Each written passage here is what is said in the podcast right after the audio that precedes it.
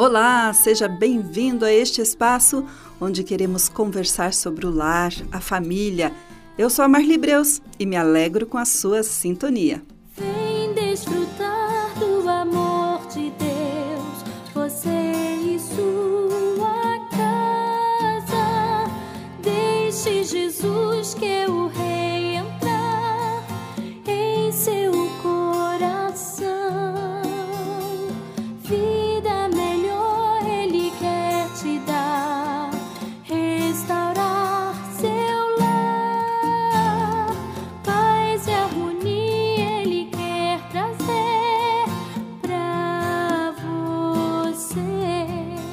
dia estava na dentista e enquanto ela tratava meus dentes, ela me contava que estava bastante preocupada com seus filhos e a violência escolar. É que naquele dia a escola tinha cancelado as aulas devido a uma ameaça de violência. Dias antes havia acontecido um ataque de um ex-aluno em uma outra escola, onde deixou várias vítimas. E agora, na escola onde estuda seus dois filhos, havia uma ameaça. Enquanto investigavam as denúncias, haviam suspendido as aulas. A verdade é que a violência escolar tem crescido muito em nosso país. E para refletirmos sobre isso, eu quero compartilhar com você um artigo da psicanalista e missióloga Viviane Paz intitulado Violência nas Escolas Superando o Medo. E a autora inicia seu artigo nos lembrando um fato ocorrido no início do ano de 2023. O Brasil se deparou nesse ano com uma onda de massacres e atentados a crianças e também às escolas, especialmente na educação infantil, que é a idade mais indefesa e vulnerável. Eu quero destacar para essa reflexão, diz a autor, um caso ocorrido em Campo Grande, Mato Grosso do Sul, onde um adolescente de 15 anos esfaqueou a mãe de um aluno na entrada da escola. Graças a ações de seguranças estabelecidas na escola, o rapaz foi contido por um agente patrimonial e um professor, evitando que algo mais grave acontecesse com os alunos, como também garantido que a vítima fosse socorrida a tempo. Alguns dias depois do atentado, os familiares do adolescente em questão enviaram uma carta aberta demonstrando solidariedade à vítima, afirmando que o menino era um menino obediente e estudioso. A família afirmou: ele foi criado com princípios cristãos e tem uma mãe dedicada e presente. Fazia acompanhamento com neuropsicóloga e avaliações por suspeitas de transtorno. Ele portava na data quatro facas, uma marreta e estava de uniforme da rede estadual de ensino. E segundo as notícias, ele teria ido à escola para se vingar dos meninos que teriam abusado sexualmente dele no banheiro no ano anterior. Ele, inclusive, teria ficado de recuperação após os fatos. Um princípio que assimilei com as minhas observações, diz a autora, ao longo de mais de 20 anos de estudos acerca da violência, é que ela é um comportamento aprendido. Com isso, tenho obtido respostas à problemática. De maneira geral, a violência sempre tem uma razão de vingança ou raiz em algum trauma. Nunca é um fato isolado sem explicações. Violência é um comportamento aprendido todo brinquedo ensina. Pelo fato de que a infância e a adolescência são momentos únicos na vida de uma pessoa, há a necessidade de proteção para a construção do ser e toda a relação com o mundo de maneira integral. Com o corpo e a mente em desenvolvimento, cada detalhe vivido construirá o futuro. Baseado nisso é que até os 18 anos não se tem tantas responsabilidades, já que a mente está vulnerável a receber os principais ensinamentos para toda a vida. Dentro desse segmento, a escola e a família conjugam esse momento tão essencial, norteando a pessoa juntamente à própria personalidade, dons, talentos únicos. A dependência é uma característica da infância e adolescência. Assim, à medida que o desenvolvimento progride, a criança tem um ego relativamente integrado, com a sensação de que o núcleo do si próprio habita em seu corpo. Neste processo é possível e preciso desenvolver os conceitos de princípios, direitos e deveres que definirá ela enquanto ser humano. Importa saber que é possível combater a violência e que precisamos estar preparados para fortalecer nossos filhos para essa questão. Lutar contra todas as formas de violência demanda um olhar treinado, um conhecimento especializado que falta, inclusive, em muitos profissionais. Temos uma geração sendo incentivada a gastar com itens tecnológicos, escolas bem conceituadas na sociedade, estimulada ao prazer do consumismo. A preocupação quanto à capacitação para uma infância saudável e funcional está secularizada. Existe uma perigosa dinâmica em andamento: parecer, ter e parecer ser.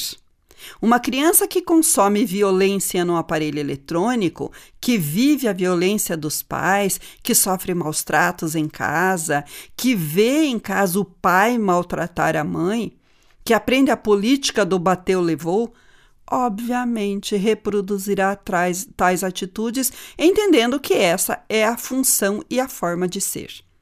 Ao ouvir relatos de crianças que abusam de outras crianças, vejo que cometeram tal ato provavelmente reproduzindo algo que vivenciaram, seja assistindo ou sendo vítima de algum abuso.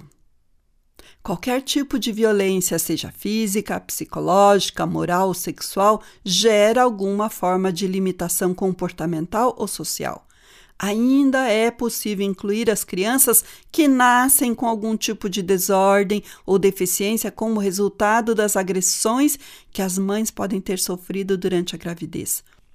O Estatuto da Criança e Adolescentes, o ECA, afirma que é dever da família, da sociedade e do Estado proteger os direitos das crianças. Entretanto, é mais fácil a gente esperar que o outro faça do que tomar a responsabilidade para si. Seja na família, na sociedade ou no Estado, eu e você estamos inseridos nesses passos. Portanto, esse dever é nosso, não apenas da escola ou da família.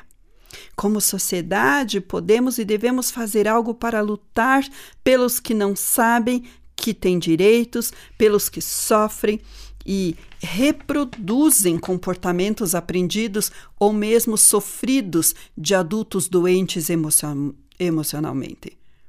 A escola, por exemplo, não cria violência sozinha, apenas reproduz a violência dentro dela, mas também pode ser um meio de diminuí-la, de atuar com conteúdos que ofereçam sentidos à vida dos alunos.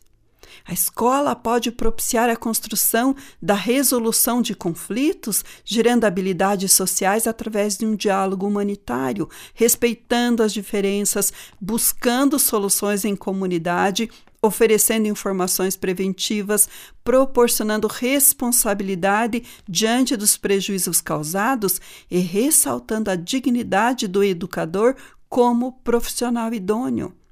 É urgente que a escola saiba como lidar com casos de crimes cibernéticos, crimes relacionados à internet. O professor tem um papel essencial nessa temática, pois pode promover empatia e se tornar agente de proteção quando percebe os sinais de um aluno com possível conflito interno e registra esse fato, podendo encaminhá-lo a um acompanhamento adequado à situação. Contudo, não cabe ao educador o papel de realizar julgamento da situação e muito menos o tratamento necessário. Ser agente de proteção é sinalizar ou apontar os melhores caminhos de restauração. Quero deixar com você aqui algumas dicas práticas que incluem um bom diálogo com seus filhos. Querido ouvinte, vá além da pergunta: como foi na escola hoje?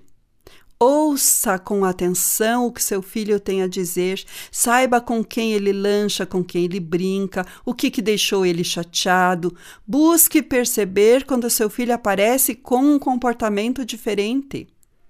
Não negue, não fantasie os casos, tampouco sensacionalize. Exagero e negação são muito perigosos para a saúde emocional da família. Seja verdadeiro sem causar pânico ou medo. Sempre que contarem um caso, ouça o que os seus filhos pensam e oriente se estiverem atendendo de maneira equivocada. Nem sempre o seu filho é o santo da história. Muitas vezes pode ser que ele esteja provocando, ele esteja causando a violência. Você precisa ter um ouvido muito atento para isso, ouvir os dois lados se necessário. Cuidado com o excesso de informação e o risco de informações falsas. Estamos vivendo um tempo em que as informações sempre precisam ser checadas com cautela. Oriente seus filhos para que aprendam a conferir antes de crer ou de disseminar qualquer informação vinda das redes sociais. Conferir as mochilas e redes sociais dos filhos não ofende, é proteção. Limites de tempo de uso da internet, monitoramento das redes sociais e acesso são altamente necessários. Crie esse momento como um cuidado, não como uma revista policial. Isso pode gerar na criança e no, e no adolescente a confiança e a segurança de quem se importa e os protege. Controle seus próprios medos, tratando-os de maneira que não transfira esse medo desnecessariamente para a criança, ocasionando um clima de tensão geral. O conhecimento, quando buscado no local certo, produz sensatez. Peça a Deus sabedoria quando não souber como agir. O diabo usa como estratégia a ameaça de morte e busca nos confundir, então fique atento a essas possíveis armadilhas. O navio pode estar seguro no porto, mas não foi para isso que ele foi criado. Nosso papel enquanto pais é fortalecer nossos filhos para as situações difíceis que eles enfrentam, para que eles possam enfrentar com sabedoria através de princípios eternos. Lembre-se da palavra de João capítulo 4, verso 18, 1 João 4, 18, que diz: No amor não há medo. Ao contrário, o perfeito amor expulsa o medo, porque o medo supõe castigo. Aquele que tem medo não está aperfeiçoado no amor. Vivemos épocas difíceis, sim, mas devemos nos lembrar que temos um Deus a quem nós podemos nos refugiar, buscar segurança e fazer a nossa parte como pais, como educadores, é, como avós, é muito importante. Ouvir nossos filhos, conversar com eles, ensiná-los a respeitar os que estão à nossa volta. Nem sempre vamos concordar com as pessoas, mas precisamos respeitar suas escolhas. O respeito é importante Violência gera violência. Lembre-se disso quando estiver educando seus filhos, lembre-se disso no relacionamento com a sua família.